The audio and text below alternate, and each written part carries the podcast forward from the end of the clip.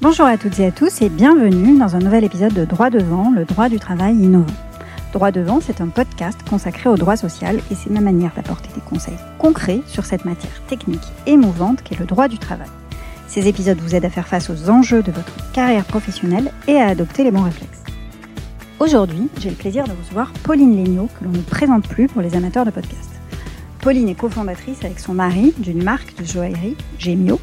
Et en plus de son rôle chez Gemio, elle a créé un podcast qui s'appelle Le Gratin, Conversation avec le succès. Plus récemment, elle a développé des activités de coaching à destination des dirigeants. C'est d'ailleurs comme ça que j'ai rencontré Pauline, que je suivais depuis des années, à l'époque déjà de la crème de la crème. À l'occasion de cette rencontre, j'ai découvert que Pauline était passionnée par tout un tas de sujets, notamment tout ce qui touche au management RH et à l'innovation et c'est pourquoi j'ai décidé de la faire participer à cet épisode.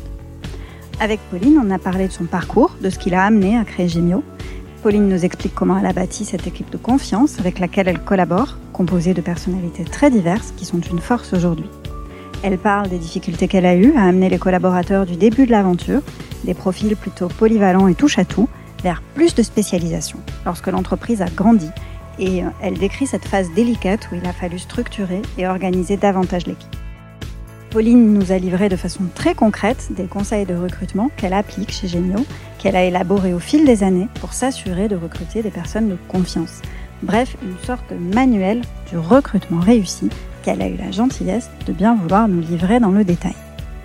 Pauline nous a ensuite donné ses secrets pour motiver ses équipes et les fidéliser en expliquant comment elle les implique au quotidien, notamment sur les recrutements qui sont des décisions collégiales, ou encore en permettant à certains d'évoluer sur des postes stratégiques. Elle nous explique aussi la méthode du disque, une méthode qui permet de faire cohabiter des personnalités différentes, une méthode auquel elle croit et qu'elle exploite pour optimiser davantage l'avancement de certains de ses projets. Pauline revient enfin sur des décisions de management difficiles qu'elle a eu à traverser et dont elle a tiré une expérience et elle raconte comment elle essaye aujourd'hui de responsabiliser ses collaborateurs lorsqu'un conflit survient. J'espère que cet épisode vous sera utile. Si cet épisode vous plaît, n'hésitez pas à nous laisser un avis 5 étoiles sur iTunes pour nous aider à faire connaître plus largement ce podcast. Je vous souhaite à tous une très bonne écoute. Bonjour Pauline. Bonjour Maëla. Bienvenue sur Droit Devant. Ben, merci. Je suis ravie que tu aies accepté d'intervenir sur ce podcast. Je sais que tu as un agenda bien rempli, donc merci euh, de prendre le temps de m'accueillir chez toi aujourd'hui. Avec plaisir. Alors Pauline, tu es passionnée de management RH et d'innovation. Ce sont des sujets que tu abordes très régulièrement dans ton podcast Le Gratin. Et euh, en tant que chef d'entreprise, évidemment, tu recrutes et tu manages des équipes. J'avais envie d'échanger avec toi sur cet exercice auquel tu te livres au quotidien. Mais avant d'aborder euh, plus en détail ces sujets que tu affectionnes, je voulais qu'on commence par parler de toi. Est-ce que tu peux nous présenter rapidement l'aventure Gemio, qui est une société euh, que tu as créée, que tu as cofondée en 2011 et qui s'est bien développée depuis? Oui, avec plaisir. Merci Marie-Laure. Euh, donc, je m'appelle Pauline Egno, j'ai 36 ans et j'ai effectivement créé Gemio, qui est une marque de joaillerie avec mon mari il y a maintenant 9 ans. Euh, l'histoire derrière Gemio est simple, c'est que je me suis fiancée à l'époque et que nous n'avions pas de bague de fiançailles, donc on a été en chercher une avec mon compagnon. Et, euh, en fait, on a eu un peu la folie d'aller place Vendôme en se disant on ne le fait qu'une fois dans sa vie, donc on va tenter, on va aller voir ce que ça donne. Et c'était évidemment fabuleux, c'était magnifique, enfin c'était trop beau, mais c'était aussi extrêmement cher, surtout c'était très intimidant. Et on s'est rendu compte que c'était pas forcément une expérience qui était destinée à des Français comme nous, parce que parce que bah voilà, c'était très intimidant, comme je le disais, avec des prix qui étaient un petit peu décorrélés de la réalité. Et on s'est dit, mais c'est trop dommage, c'est quand même une très belle expérience la joaillerie. Pourquoi avoir une déception comme ça? Pourquoi est-ce qu'il n'existerait pas une marque qui soit réellement une marque haut de gamme, made in France, mais qui permettrait d'avoir un bijou euh, bah, qui ressemble plus à la personne qui va l'acheter?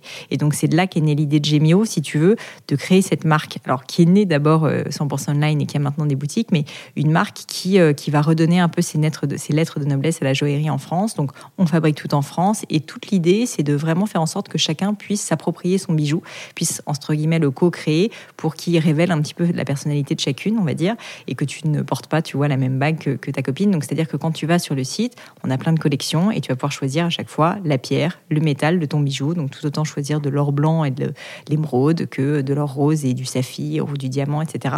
Et ensuite seulement, on le fabrique pour nos clients sur mesure, avec une qualité très haut de gamme. Et donc vraiment cette idée, c'était ça, c'était de se dire une marque de joaillerie, c'est avant tout un, moment euh, dans la vie qui est très important parce que ça va être, ça va être lié, bah voilà, à des fiançailles, à une naissance, un anniversaire. Et donc on avait un peu envie de réenchanter cette expérience et c'est ce qu'on fait depuis maintenant 9 ans. D'accord. Donc c'est une belle entreprise qui a bien grandi ces dernières années. Et c'est vrai que hum, dans les startups euh, innovantes, on constate souvent qu'on a des parcours, des profils variés qui sont un peu la force de, de ces structures, qui favorisent l'innovation. Est-ce que c'est également le cas chez Gemio? Ouais, complètement. Et euh, j'ai même envie de te dire que je pense que c'est particulièrement le cas chez, chez Gemio, euh, parce que comme on est une marque de joaillerie qui est née sur le net, qui est digitale, bah, on a à la fois des profils qui sont complètement euh, bah, typiques d'ingénieurs et qu'on va retrouver dans des boîtes SaaS, tech, etc. Mais on a aussi des créatifs, on a aussi des personnes qui sont des passionnés de joaillerie, on a aussi des gémologues, on a aussi des conseillers de vente, donc qui sont des profils plus commerciaux, du marketing. Donc en fait, si tu veux, on a vraiment un petit monde à nous qui est assez unique parce que tu vas avoir tout autant euh, le geek techos euh, complètement caricatural, tu vois, qui passe sa vie dans le code et qui aurait très bien pu se retrouver dans une startup tech. Mais en général, dans une startup tech, tu ne vas avoir quasiment que ça et des sales éventuellement et de la direction, mais pas vraiment d'autres profils. Nous, dis-toi que cette personne doit en plus collaborer avec une directrice artistique ou avec un gémologue ou avec une personne qui est passionnée de joaillerie qui est là pour suivre la fabrication de nos bijoux. Et ça, c'est des profils qui n'ont rien à voir. Ou encore, va pouvoir collaborer avec des personnes qui sont sur le terrain en train de bah voilà, conseiller des clients pour leur achat d'un bijou ou d'une bague de fiançailles. Donc ça fait un petit monde qui est euh, assez original, mmh, qui s'entend très bien, très hétéroclite et, euh, et, qui est assez charmant, enfin qui n'a pas toujours été facile à construire parce que justement, bah, les, personnalités, je pense, sont tellement différentes, si tu veux, que c'est pas forcément facile à faire cohabiter. Mais je crois beaucoup que justement, quand tu arrives à avoir cette complémentarité, tu peux ensuite en faire émerger quelque chose d'assez beau. Et alors, on entend beaucoup d'entrepreneurs qui disent que ce qui leur ont permis de construire euh, une entreprise pérenne, c'est finalement de s'attacher les services de collaborateurs euh, fidèles qui étaient là depuis le début. Est-ce que c'est le constat que tu fais également chez Gemio? Tu as des, des, des, salariés qui sont là depuis le début de l'aventure et euh, qui ont été des soutiens fidèles dans la construction de cette, ouais, complètement. et, je dirais que c'est hyper important, même si je vais y mettre une petite nuance un peu plus tard. Mais pour te donner un exemple, on a l'un de nos collaborateurs qui est en fait, qui, qui commencé comme stagiaire chez Gemio en 2012 et qui maintenant est quand même DGA, donc directeur adjoint de, de, Gemio, euh, en passant par tous les échelons, en faisant tout. Il a commencé, il faisait des colis et maintenant, bah, je te dis, il est dirigeant de l'entreprise, donc c'est assez beau quand il pense. Et ce qu'il y a d'assez beau là-dedans, c'est qu'au-delà du fait qu'il est attaché, je pense, bah, à, l'entreprise, à l'équipe, il est aussi très très attaché au projet. Et je pense que cette fidélité, en fait, elle est assez clé et elle crée vraiment un attachement très fort à la mission de l'entreprise. C'est des personnes qui connaissent l'entreprise de A à Z et qui évoluent avec Et ça, c'est assez merveilleux. À l'inverse, euh, je pense qu'il faut faire aussi un petit peu attention quand on est entrepreneur, parce qu'en fait, quand on recrute des personnes euh, au départ, euh, très souvent, ce sont des personnes bah, qui sont là parce que c'est très entrepreneurial justement, qu'ils ont envie de travailler en direct avec les cofondateurs, que voilà, c'est des profils si tu veux qui sont très polyvalents. Et la réalité, c'est qu'avec le temps, très souvent, bah, l'entreprise se structure, elle s'organise, et donc ces collaborateurs qui étaient complètement polyvalents vont devoir à un moment donné, eux aussi, ben, se spécialiser dans un domaine. Et c'est souvent un passage qui est un petit peu difficile dans la vie d'une startup d'une entreprise parce que bah, c'est un moment où euh, le métier change, si tu veux. Et donc, je dirais qu'il faut faire attention parce que la fidélité, oui, mais en fait, euh, il faut pas fidéliser à n'importe quel prix. Il faut que la personne euh, qui a été recrutée initialement aussi accepte d'évoluer de la même manière que l'entreprise évolue. Et donc, il est hyper important que ça soit le cas et que cette personne accepte aussi de se spécialiser parce que sinon, sinon malheureusement, elle reste, tu vois, à faire un peu de tout, à être très entrepreneuriale, mais pas forcément devenir directeur marketing ou directeur financier. Donc, c'est un peu l'acceptation de la transition vers l'hyper enfin vers plus de spécialisation en tout cas. Exactement. Et toi, cette, cette, ce gap-là, tu l'as mis en place il y a combien de temps? Enfin, tu constates qu'il a eu lieu il y a, il y a combien d'années? Alors écoute, il est arrivé autour de 2013, donc assez peu de temps quand même après le début de l'entreprise, pour une raison simple, c'est qu'à l'époque, on avait levé euh, des fonds, pas mal de fonds, et donc on a commencé à beaucoup plus recruter et à structurer justement les équipes et à créer des vrais pôles. Au début, tu sais ce que c'est, euh, enfin tout le monde, euh, fait, un, peu, tout. donc mm. ben, moi je faisais tout autant de la production, je gérais les ateliers, que je faisais du marketing, que je faisais du service client, enfin il n'y avait pas vraiment, si tu veux, rôle, de, vraiment de rôle et de mission exactement. Et quand on a levé des fonds, bah, déjà, en fait, on a dû expliquer quels allaient être nos, nos, rôles respectifs, nos missions respectives au, fonds d'investissement auprès de qui on a levé. Et puis en plus, au-delà de ça, il fallait quand même qu'on se structure puisqu'on allait recruter. Et donc c'est à ce moment-là, justement, que ces premiers profils qu'on avait recrutés, qui étaient vraiment des personnes de qualité, hein, mais il a fallu, pour certains, bah, en fait, leur expliquer qu'ils allaient devoir se spécialiser, qu'ils allaient devoir choisir et qu'on allait les accompagner là-dedans. Certains avaient très envie de le faire, et c'était le cas, par exemple, d'Étienne, et ça s'est hyper bien passé. Mais d'autres, ben non, ça, c'était pas ce qu'ils voulaient et ce que je peux complètement comprendre. Et donc, dans ce cas-là, ben, en fait, il faut accepter de trouver d'autres personnes qui vont bah, plus correspondre, si tu veux, au nouveau rôle. D'accord. Et dans ton podcast, on, voit que tu interroges souvent des chefs d'entreprise sur les méthodes de recrutement, le management qu'ils entendent mettre en place dans leur propre structure. On voit bien que ce sont des sujets qui te passionnent. Est-ce que tu peux nous dire pourquoi? Pourquoi? Parce que je trouve que ce sont des sujets extrêmement complexes, extrêmement difficiles, que je vois beaucoup de souffrance aussi via mon podcast sur ces sujets-là, parce que je pense que comme il y a beaucoup d'humains, il y a beaucoup d'émotions, euh, et que les gens galèrent, franchement. Et puis surtout, je me reconnais beaucoup parce que je suis pas du tout né euh, bon manager. Je sais pas si je le suis maintenant, mais je pense que j'ai quand même progressé. Tu as initié une sacrée remise en question, donc on peut penser quand même que tu, j'ai progressé, as bien progressé sur le sujet. J'ai progressé, mais c'est rigolo. Euh, je, tu, tu, sais que j'ai interviewé sur le podcast un, un monsieur qui s'appelle Cédric Watine, qui, qui un podcast du management. Exactement. Et qui lui-même me disait que bah, maintenant, si tu es, il est références en management, mais qu'en fait, quand il a commencé, il était nullissime et que c'est justement quand il s'est rendu compte qu'il fallait que ça change qu'il a commencé à s'intéresser au sujet, à se cultiver et à changer aussi ses méthodes de, travail et son approche. Et bah, moi, c'est un peu la même chose. Au début, je pense que j'étais entrepreneur, j'étais une vraie entrepreneur, donc j'aimais faire moi-même. J'aimais pas déléguer, je micromanageais, enfin, j'étais la caricature, si tu veux, de ce que tu ne veux pas avoir dans une entreprise. Et je pense que j'ai appris à la dure parce que ça s'est parfois malheureusement mal passé, pas parce que les personnes n'étaient pas les bonnes, mais plutôt à cause de moi, je pense. Euh, du coup, euh, j'ai vraiment appris à la dure qu'il fallait que je change mon comportement et qu'il fallait surtout que je fasse évoluer mes collaborateurs avec moi et que moi-même surtout j'évolue. Et donc, euh, et donc c'est pour ça que je pense que ce sont des sujets qui m'intéressent, c'est que je vois, je te dis, beaucoup beaucoup de personnes qui sont dans ce cas, qui soient entrepreneurs d'ailleurs ou pas. Et je pense que en parler c'est hyper utile, à la fois pour des dirigeants, pour des entrepreneurs, mais aussi pour des collaborateurs, parce que on oublie un petit peu, mais c'est pas évident de savoir comment. alors, quand on a un nouveau collaborateur, s'insérer dans une nouvelle entreprise, comment dialoguer avec son supérieur hiérarchique, quelle doit être sa place. Donc je trouve que c'est hyper intéressant de parler de ce genre de sujet et d'essayer d'aider un petit peu à, trouver ses marques. D'accord, mais en tout cas, comme dans tout ce que tu fais, tu t'es euh, impliqué avec euh, beaucoup de un grand investissement et du coup tu es devenu un laboratoire de, de pratiques de recrutement innovantes un peu à toi toute seule. Et c'est intéressant à ce titre d'avoir ton avis parce que tu rencontres beaucoup de chefs d'entreprise. Est-ce que tu as des techniques euh, particulières que tu pourrais recommander pour arriver à un recrutement réussi? Est-ce que tu as, au fil des années, construit une sorte de, petit manuel de recrutement? Alors, manuel de recrutement, je ne sais pas, mais j'ai un peu un process quand même qui varie, je dois te dire, Marie-Laure, entre le type de, personnes quand même qu'on recrute euh, dans l'entreprise, tu vois. Mais malgré tout, qui est assez, euh, assez homogène. je l'ai co-créé hein, avec toute l'équipe Gemio, mais, mais je pense qu'il, en tout cas, il fonctionne bien pour nous. Euh, déjà, la première chose qu'on fait, et euh, je pense qui est assez clé, c'est qu'on travaille énormément la fiche de poste. Euh, pourquoi? Parce qu'on a fait l'erreur pendant des années de pas le faire et de, un peu comme beaucoup d'entrepreneurs, je pense, se dire ah ben je vais recruter quelqu'un et on verra bien comment ça évolue, sa mission, etc. Je veux tel type de profil à peu près. Je sais que je veux, je sais pas, un directeur marketing ou un consultant en vente, etc. Et bon, globalement, je sais à quoi ça, correspond.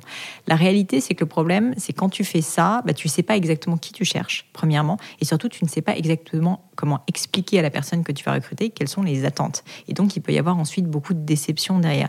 Donc maintenant, c'est très clair, on fait des fiches de poste et on prend beaucoup de temps pour réfléchir aux missions, euh, qui sont les missions euh, que cette personne doit accomplir, et du coup, quels sont les KPIs, quels sont les moyens dont on va pouvoir suivre justement l'évolution de cette personne, quel est son report hiérarchique, avec qui elle va devoir interagir dans l'équipe. Donc, disons vraiment, on structure euh, assez tôt, si tu veux, dans le processus, vraiment, ben voilà, quel va être tout le, le microcosme autour de cette personne et de ce nouveau recrutement je te donne un exemple. Dans le cadre d'un recrutement qu'on fait actuellement sur un directeur marketing, la mission, c'est générer plus de leads pour Gemio. Et donc, c'est très clair. Et les leads, on va vraiment qualifier dans le détail ce que c'est. Est-ce que c'est des leads en boutique? Est-ce que c'est des leads sur le site internet?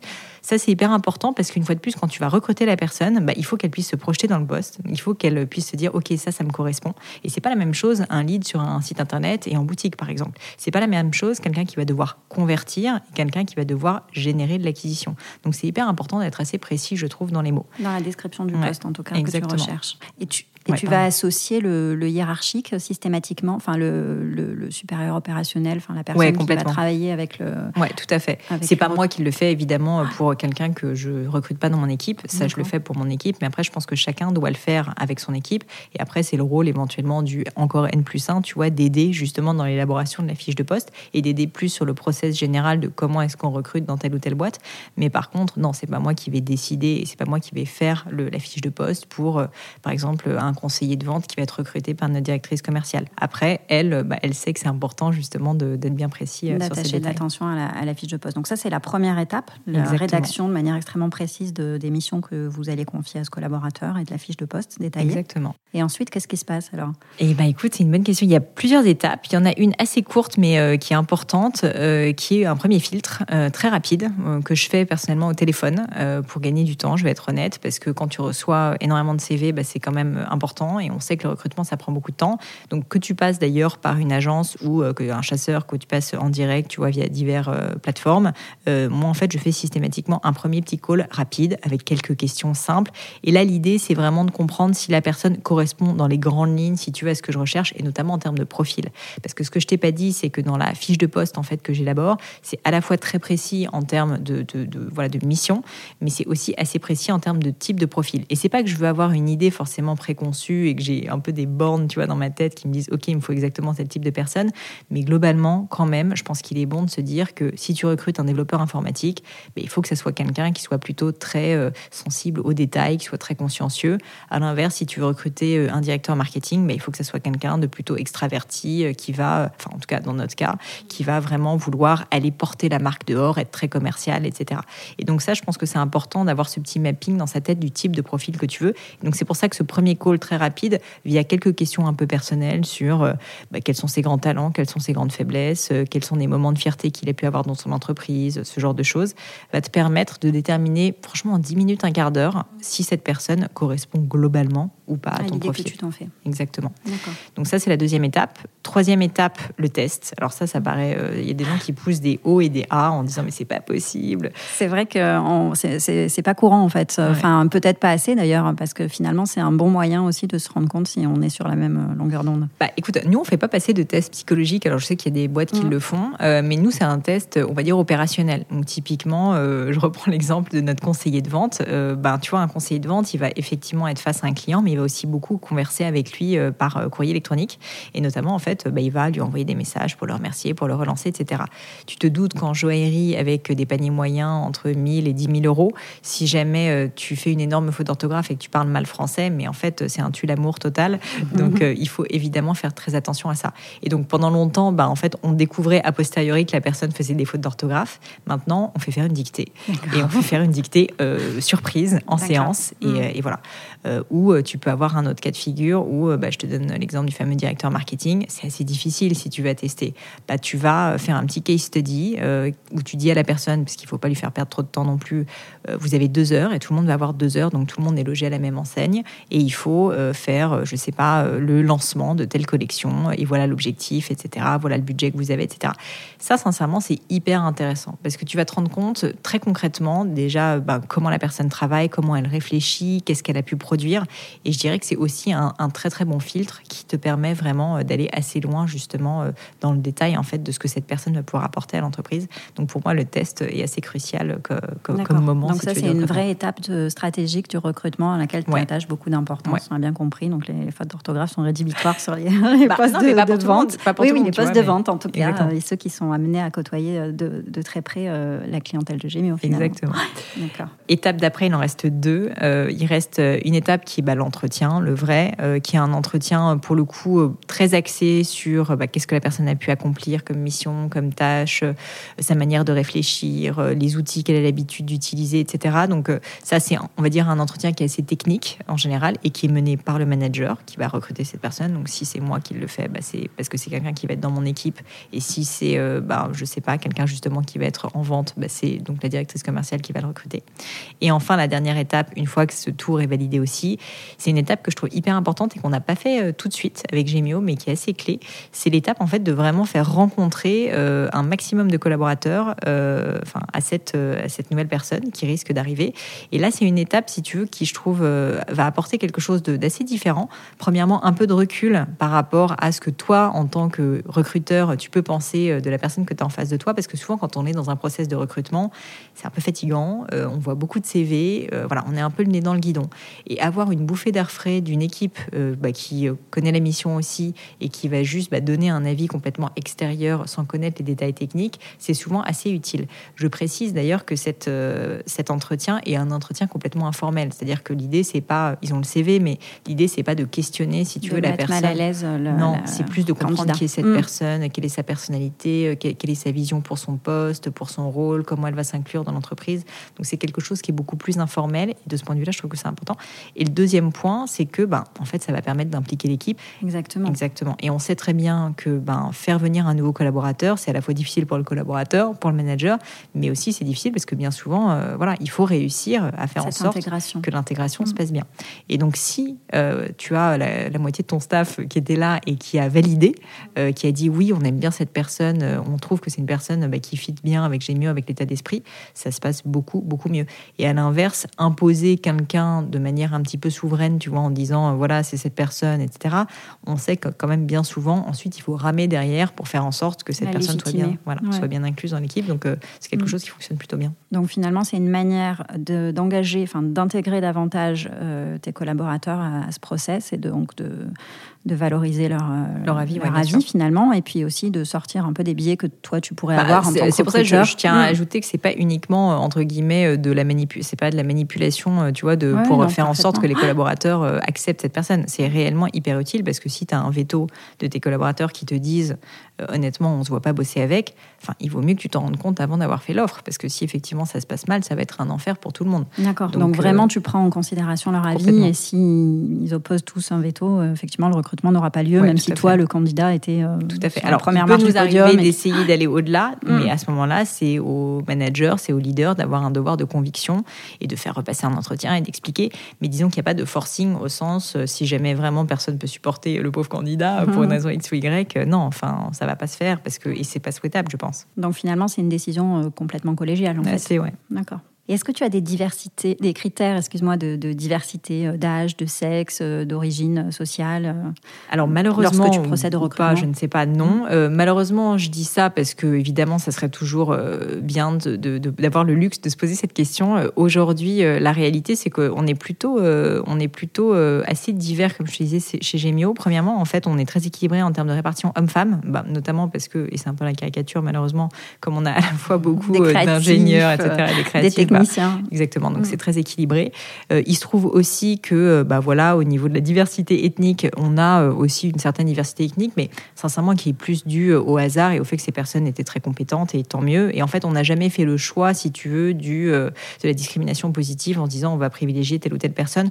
Moi, je t'avoue que c'est pas euh, ma manière de fonctionner. Je veux vraiment privilégier, euh, bah voilà, le, le non seulement le talent, mais en fait la compétence et le fait que la personne, voilà, mm. est vraiment quelqu'un qui va fitter. Et je trouve que c'est déjà tellement difficile si tu veux de recruter une bonne personne. Si en plus tu dois te mettre des contraintes à notre échelle avec 30 euh, salariés, si tu veux, c'est très très compliqué.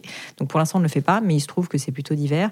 Le, petit point, je dirais, où on n'est pas très bon, mais je pense que c'est un peu lié à notre secteur d'activité assez digital, c'est sur un, une certain, un certain biais pour le jeunisme, puisque puisqu'on a, euh, je crois, une moyenne d'âge autour de 28 ans chez Gemio. Donc euh, voilà, on n'a pas, on n'a pas encore recruté de, de, de seniors. Mais en même temps, l'entreprise est jeune, donc vous avez le temps de, de, vous y mettre.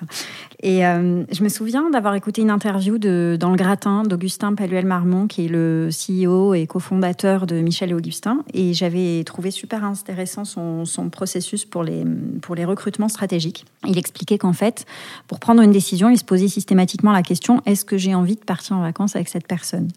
Et euh, est-ce que toi, c'est quelque chose que tu vas prendre en compte euh, ou tu trouves ça trop subjectif, ce type de critères? Est-ce que quels sont finalement tes critères à toi, tes critères prépondérants, si tu les as identifiés? Je trouve ta question excellente parce que pendant longtemps, je pense que j'étais comme Augustin et euh, je dis pas que j'ai raison ou qu'il a raison, enfin je sais pas, mais mais je pense qu'on a un, a un biais en fait forcément pour bah, vouloir être avec des personnes avec lesquelles on s'entend bien. Et je pense que d'ailleurs, je comprends tout à fait pourquoi il dit ça, c'est qu'au final, tu travailles quand même 80% de ton temps avec cette personne, si tu t'entends mal avec, franchement, ta vie peut être un cauchemar. Et donc, c'est vrai que j'ai eu beaucoup de personnes sur le podcast. Il y a eu Augustin, il y a eu Fred Mazzella aussi de Blablacar, mm. qui te disent, bah, globalement, ton collaborateur direct, il faut que ce soit quelqu'un avec qui tu t'entends bien.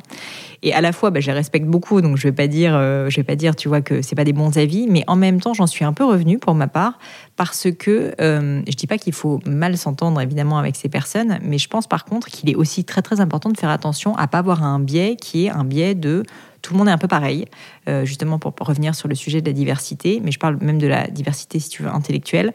Euh, si moi, par exemple, je suis un profil plutôt, donc dans le profil disque I et D, donc qui va de l'avant, qui avance beaucoup, qui prend des décisions, avoir une personnalité beaucoup plus averse au risque, beaucoup plus prudente, quelqu'un qui va bah, voilà, être beaucoup plus consciencieux, en fait, ça peut apporter énormément dans l'entreprise.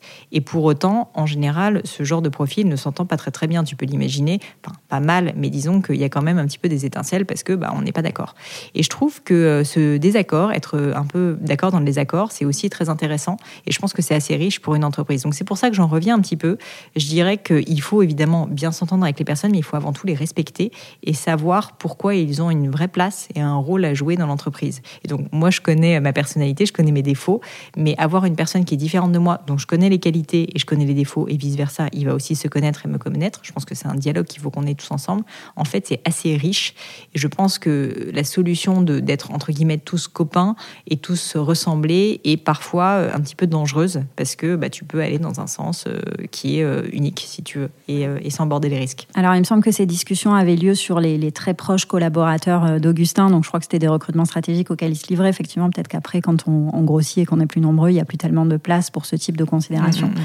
Mais toi, effectivement, tu as fait le constat que c'était bien d'avoir des personnalités diverses et variées pour temporiser un peu des décisions que tu serais euh, amené à prendre un peu dans l'urgence ou euh, et d'avoir des gens plus plus enfin peut-être plus posés ou moins ou plus je te donne un, je te donne un exemple. Bon alors je pense que Michel Augustin en plus c'est particulier parce que c'est un ADN de marque euh, qui est vraiment orienté vers les bah, trublions, la bonne entente etc nous on est un petit peu schizophrène chez Gemio parce qu'on est à la fois dans le rêve dans la création et donc bah, dans le marketing dans un côté d'une certaine manière commercial etc mais on est aussi sur le web on est exactement mm. on est une marque de joaillerie. Donc, qui dit joaillerie dit luxe, dit aucun droit à l'erreur. Mm. Et pour ça, en fait, si tu veux, tu as besoin d'être un peu schizophrène parce qu'à la fois, tu veux créer le désir et donc faire rêver et donc bah, produire énormément. Imposer un certain degré d'exigence aussi, peut-être. Et en même temps, euh, il faut que ça soit absolument irréprochable. Et donc, c'est pour ça que je pense que chez nous, en tout cas, avoir ce type de profil très différent entre quelqu'un qui va être très créatif, un peu bordélique, mm. euh, très sympa, très extraverti, tu vois, mais franchement, euh, il faut quand même se dire que derrière, il faut rattraper les pots qui tombent par terre. Et à l'inverse, avoir un autre type de profil au niveau stratégique aussi, qui va être beaucoup plus consciencieux, beaucoup plus calme, beaucoup plus lent dans la réflexion, c'est quand même très utile. Par contre, il faut savoir collaborer ensemble. Il faut réussir justement à faire travailler ces deux types de personnalités. Mais si tu y arrives, ça peut être vraiment très riche. Bah justement, tu vas nous expliquer comment tu fais euh, collaborer toutes ces personnalités diverses et variées. Une fois effectivement que l'étape du recrutement est passée, on en vient au management. Comment vous faites chez Gemio pour motiver vos équipes Et euh, est-ce que, euh, par exemple, vous arrivez à organiser des, entretiens réguliers avec vos collaborateurs, euh, des one-to-one hebdomadaires, des réunions d'équipe? Comment ça fonctionne en fait alors, il y a plein de choses. Franchement, c'est un sujet qui est assez vaste et euh, je suis pas sûre de pouvoir tout dire ici. Mais ce qui est certain, c'est que euh, déjà, il y a un lien de confiance qui doit être très fort entre le collaborateur et entre son manager. Et je dirais pour le coup, un, presque un lien d'amitié, effectivement, entre les deux. Et pour moi, ça, c'est assez crucial parce que pour qu'il y ait un vrai bon travail en équipe, il faut vraiment qu'il y ait ce respect et cette confiance entre, euh, entre ces membres de cette même équipe. Et ça, bah, c'est pas mal le rôle du manager, hein, de la générer. Donc, bah, c'est bête à dire, mais en passant du temps avec, en s'intéressant à sa vie de famille, en essayant de comprendre qui est cette personne. Enfin, je pense que ça, c'est vraiment un critère qui est absolument clé d'avoir cette considération, si tu veux, pour le collaborateur. Ensuite, comment ça passe euh, dans, la vie courante, par quoi ça passe pardon, concrètement bah, Ça passe par plusieurs choses. Déjà, avoir une vision un peu générale et globale de, une fois de plus, la mission et de, des attentes sur l'année. Donc ça, c'est une roadmap, une feuille de route, tu vois, qui est prévue pour l'année, qui est co-créée entre le manager et le collaborateur et qui va être hyper importante parce que bah, ça va permettre de suivre concrètement si la personne est on track ou pas euh, par rapport à des projets. Hein. C'est pas pour le fliquer, mais c'est juste pour voir si les projets avancent. Et au-delà de ça, bah, il va y avoir des points réguliers. En général, ça, ça dépend un petit peu pour les collaborateurs euh, la manière dont ils veulent travailler avec leur manager et vice-versa. Mais c'est globalement quand même pas mal une fois par semaine. Et c'est un point qui va permettre de faire du feedback, qui va permettre de faire un point d'avancement justement sur les projets, de répondre à des questions aussi, parce que souvent, ben voilà, le manager sert à ça en fait, hein, tout simplement. Donc il y a quand même des points qui sont très très réguliers effectivement et qui permettent de créer ce lien et de créer cette confiance dans le temps pour euh, réussir à avancer. Donc je dirais que c'est les deux outils principaux, des one-on-one effectivement euh, très réguliers et puis une vision un peu, plus, globale, pour, euh, pour le poste et pour le rôle. D'accord. Et donc, c'est au cours de ces points un peu plus globaux sur la stratégie que vous allez fixer les objectifs des uns et des autres. Et ça va être, je ne sais pas à quelle fréquence vous avez des objectifs qui sont trimestriels, annuels? Oui, c'est à peu près. En fait, alors il y en a un annuel, si tu veux, qui est fait en début d'année. Et puis ensuite, c'est revu à peu près une fois par trimestre. Et ça, ça permet justement de voir bah, s'il faut le faire etc on n'est pas hyper psychorigide là-dessus, c'est-à-dire que c'est pas mal le manager justement et le collaborateur qui vont voir si euh, le, en fait on est euh, en fait en train d'aller dans la bonne direction ou si en fait il faut peut-être qu'on tire la sonnette d'alarme et qu'en fait la roadmap est juste pas bonne et qu'il faut changer les priorités. Donc il euh, il faut pas faire n'importe quoi, mais disons qu'on laisse quand même pas mal de là-dessus de, de, liberté à l'équipe justement pour décider ou pas s'il faut qu'elle continue dans le sens ou pas. Et vous avez des outils dédiés en interne que vous utilisez ouais, Je sais pas, des applications euh. Oui, bah, euh, tu vois, des trucs style Jira, enfin des trucs de gestion de projet en fait basique. Après, sincèrement, chacun utilise un peu des outils différents. D'accord. Il euh, n'y a pas de là-dessus. De process là-dessus. Non, il n'y a pas énormément de process là-dessus. Chacun fait un peu comme il le sent. Ça peut être honnêtement des Google Docs, comme ça peut être voilà un, un, outil un petit peu plus technique pour l'équipe IT typiquement. Donc c'est assez variable. Et vous avez mis en place des, des outils pour fidéliser les collaborateurs, enfin, ou des manière de fidéliser les collaborateurs plutôt que des outils euh, pour vous assurer qu'ils aient envie de rester? Est-ce que je pense que l'outil, euh, c'est une bonne question. L'outil principal euh, qu'on utilise, c'est c'est la motivation et c'est, je pense, l'envie de développer l'entreprise et le projet. donc en fait, c'est très humain et c'est très, enfin, il n'y a pas d'incentive financier particulier à ce stade. Il y a un des collaborateurs qui a des BSPCE, mais en fait, euh, c'est en général plutôt euh, vraiment assez euh, émotionnel, on va dire. Et donc, c'est pour ça qu'on fait régulièrement, bah, typiquement une fois par mois, des réunions d'équipe où on explique la vision de l'entreprise, les potentielles difficultés. Là, tu vois, par exemple, crise du coronavirus oblige, bah, on a fait une réunion pour dire on ne sait pas si jamais il va y avoir un impact ou pas sur nos chiffres.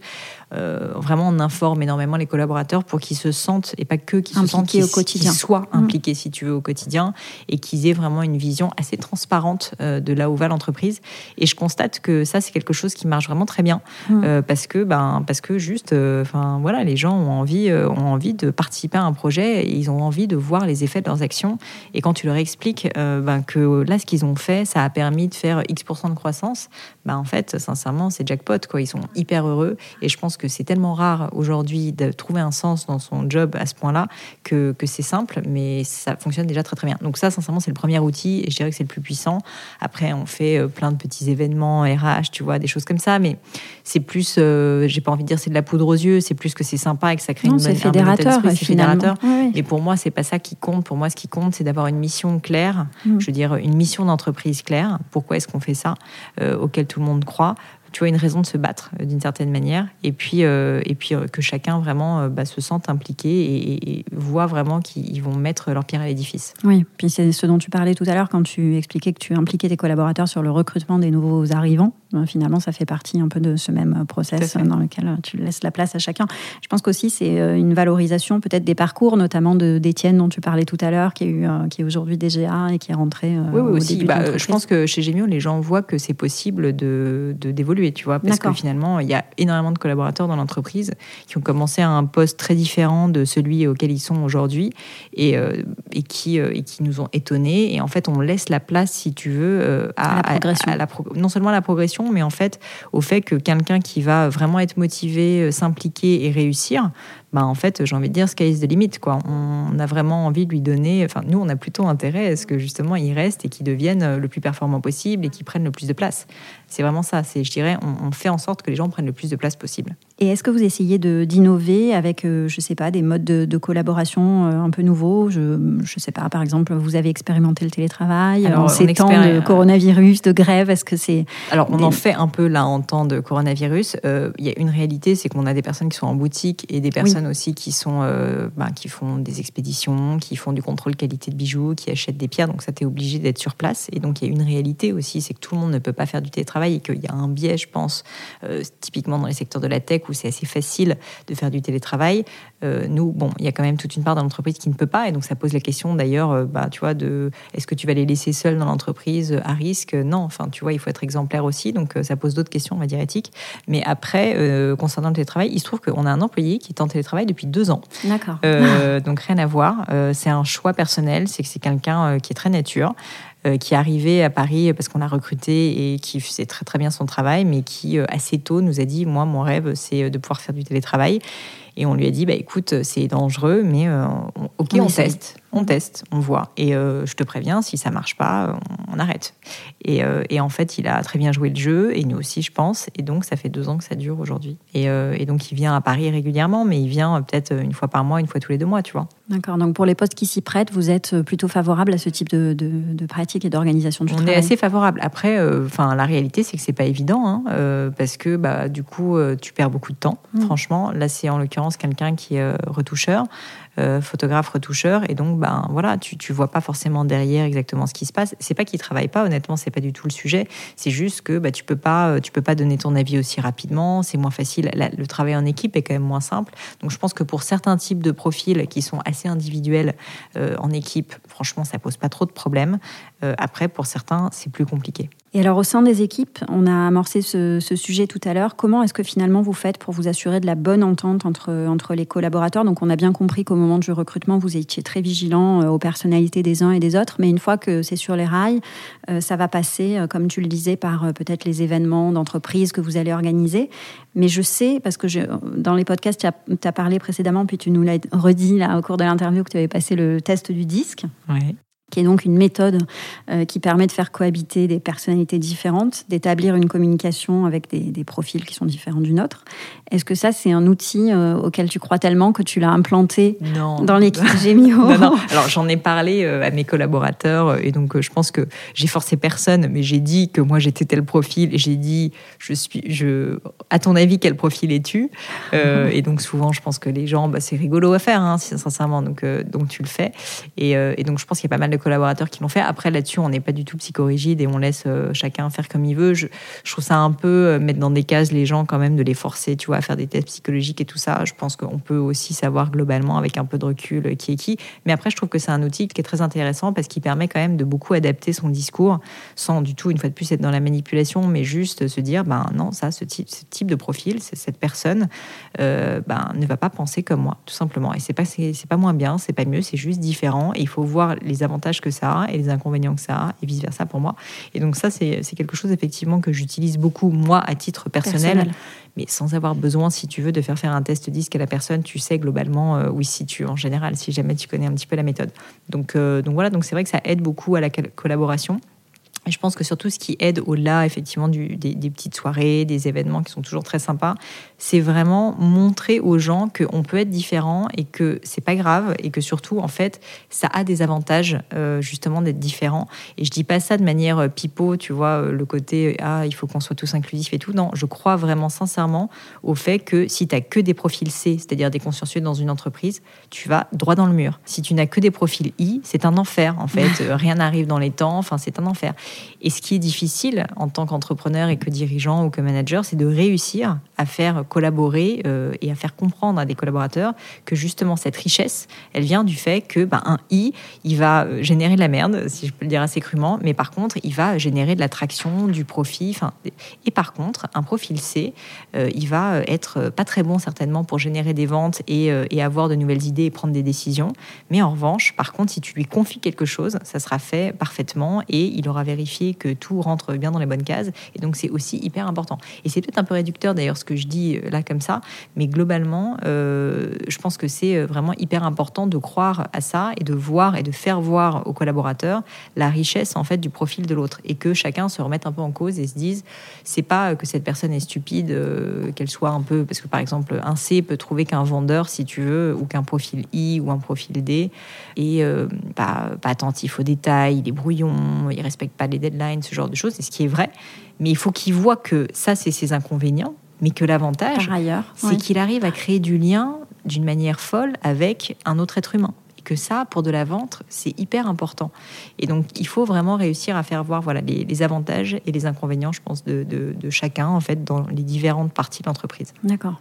Mais toi, tu constates finalement qu'au-delà de ce, ce, disque que tu fais évidemment pas passer à tous tes collaborateurs, on l'a bien compris, et que chacun est libre de, de, valider ou pas, toi, tu constates finalement qu'il y a des personnalités euh, très distinctes qui fonctionnent bien finalement ensemble sur un projet commun à différents stades peut-être du projet? Exactement, à différents stades du projet. Et puis, euh, et puis, et puis sur différentes parties du projet aussi. Enfin voilà, il faut pas demander une fois de plus aux mêmes personnes, enfin à des personnes différentes de faire la même chose. Et je pense que c'est une erreur de demander un profil I, donc un profil, c'est un peu la caricature, hein, mais c'est le profil très pushy qui va vers l'avant, qui est un peu tout feu tout flamme et qui d'ailleurs peut se dégonfler comme une baudruche.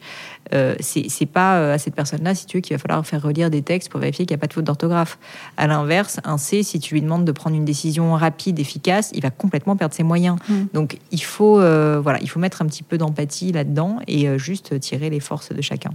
Et finalement, si la collaboration entre, entre les membres de l'équipe euh, ne fonctionne pas et que tu en fais le, constat, est-ce que quelle est ta réaction? Est-ce que tu vas subir ou arriver maintenant avec les années à prendre du recul, à arriver à parler, proposer des solutions quand le constat commun fait que la collaboration n'est pas tellement fructueuse. C'est très difficile quand ça arrive et ça arrive évidemment. Et euh, enfin tu vois c'est pas parce que on fait du disque qu'on essaye de faire au mieux que ça marche toujours. Et il y a juste des personnes qui s'aiment pas et ça ne marche pas et parfois juste ça ne fit pas euh, euh, et, je pense que bah, il faut surtout pas faire l'autruche dans ce genre de cas.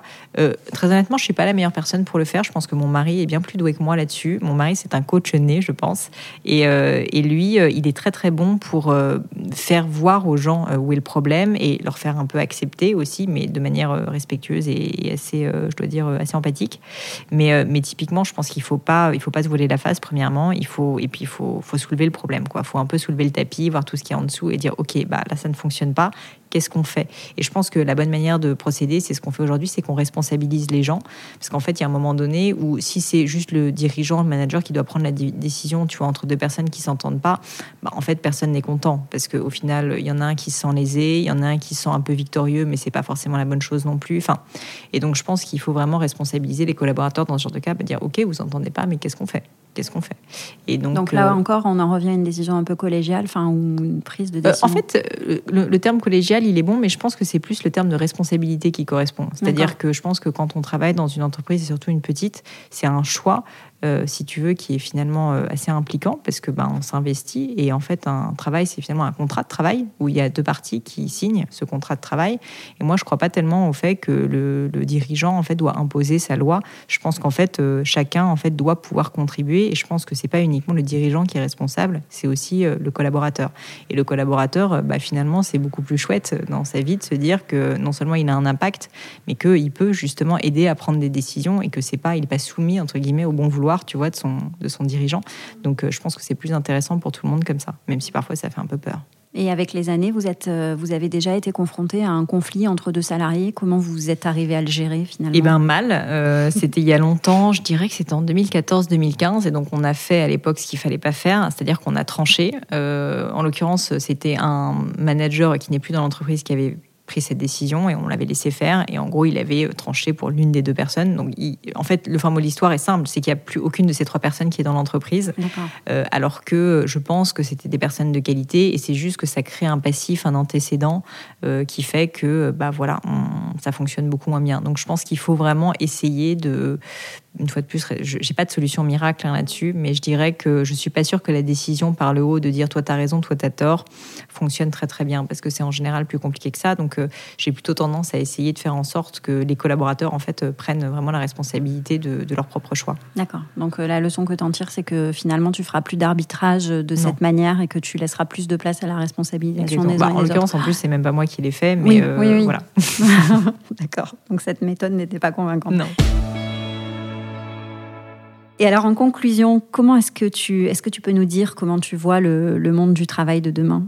C'est une vaste question. Je ne suis pas sûre d'avoir de réponse. Euh, bah, il est de plus en plus euh, multiple, ça c'est évident. Euh, quand on voit effectivement les questions de télétravail, de, enfin, voilà, des, des, entreprises, si tu veux, qui évoluent énormément. Enfin, franchement, je suis quand même assez hallucinée de voir des boîtes parfois respectables et qui sont là depuis des générations, euh, ben, complètement devoir changer leur positionnement avec le digital qui arrive, etc. Je trouve que je trouve qu'on est dans un monde du travail qui est à la fois passionnant parce qu'il y a énormément d'opportunités, il y a beaucoup de responsabilités. Et euh, moi, si j'ai un conseil à donner euh, aux personnes qui nous écoutent, qu'ils soient entrepreneurs ou ou employés, salariés, collaborateurs, c'est qu'en fait vous êtes maître de votre destin en réalité, et que je pense que c'est une erreur de vouloir se mettre dans une situation, dans une situation de, tu vois, d'un peu d'assujettissement. Enfin, c'est fini tout ça, et je pense qu'au contraire, il faut faut, pouvoir avoir la force de caractère de se dire non, c'est moi qui choisis mon destin si j'aime pas ma boîte. Alors je sais qu'il y a un monde du travail qui est pas toujours facile et qu'on a peur de perdre un emploi, mais la réalité c'est que sincèrement, on peut s'en créer, on peut se créer son propre emploi, on peut réussir toujours à trouver des solutions. Mm. Je pense que les personnes qui écoutent ce podcast sont pas dans une situation où en réalité ils sont réellement à risque. Enfin, je peux me tromper, mais je pense pas. Et donc c'est pour ça que moi j'ai surtout dans, dans ma vision envie de d'essayer de, pousser les gens à être un peu plus sûrs d'eux et à se dire qu'ils sont capables en fait de créer leur propre destin et, euh, et qu'ils sont pas euh, voilà que le rapport de force en fait c'est pas quelque chose de souhaitable pour personne et mm. que je pense pas qu'il y ait des employeurs qui aient envie d'être dans un rapport de force enfin peut-être qu'avec le temps ils ont été euh, un peu trop je sais pas, aigris et que du coup ils deviennent, euh, tu vois, ils deviennent méchants. Mais à la base, en fait, je pense pas qu'on fait ce métier pour ça. C'est trop difficile. Et donc j'ai juste envie de dire aux gens, euh, bah faites les choses qui vous plaisent, mais assumez-les quoi. Assumez-les aussi. Et si vous êtes plus content, bah assumez-le. Si vous êtes ravi, assumez-le et dites-le et allez chercher une augmentation. Voilà, il faut assumer en fait ce qu'on veut, tout simplement. D'accord. Eh ben, écoute, merci pour cette, euh, cette analyse du monde du travail et cette interview avec toi. Bah, merci beaucoup. merci, Pauline. À bientôt.